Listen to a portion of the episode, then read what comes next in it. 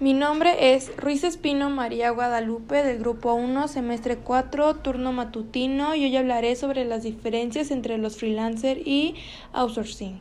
Las diferencias más notables entre ser freelancer y outsourcing es que los outsourcing es un equipo de profesionales, tiene flexibilidad, respaldo de una marca, garantías, es una plataforma para administrar y tiene proyectos completos, mientras que ser un freelancer es más económico. Freelancer cuenta con referencias y habilidades específicas.